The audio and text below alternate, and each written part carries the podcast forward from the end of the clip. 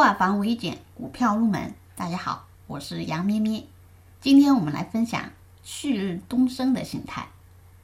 旭日东升出现有两根 K 线，一阴一阳，先出现一根阴线，后出现一根阳线。阴线可以是中阴线、大阴线或者跌停板，紧接着出现一根高开的大阳线或者涨停板。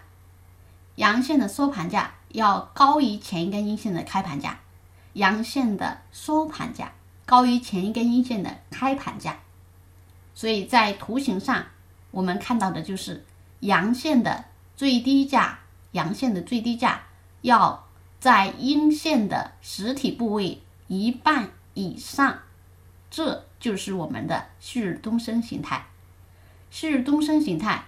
一般出现在下跌趋势当中，也可以出现在上涨趋势当中。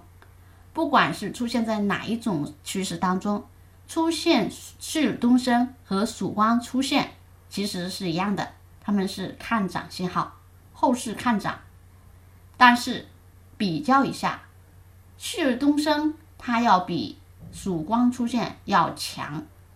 从文字上我们也能理解，对吧？曙光出现。刚出现一点希望，刚刚出现一点要上涨多头要开始反攻的这种信号。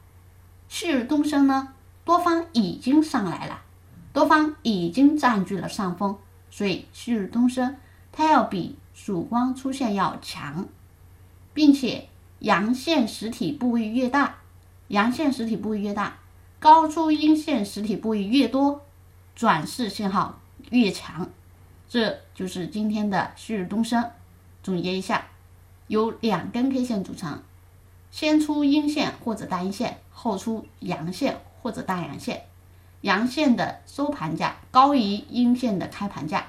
图形表现为阳线的最低价在阴线的实体部位一半以上，高出越多，转势信号越强。好，今天旭日东升分享到这里。更多股票知识，查看文字稿。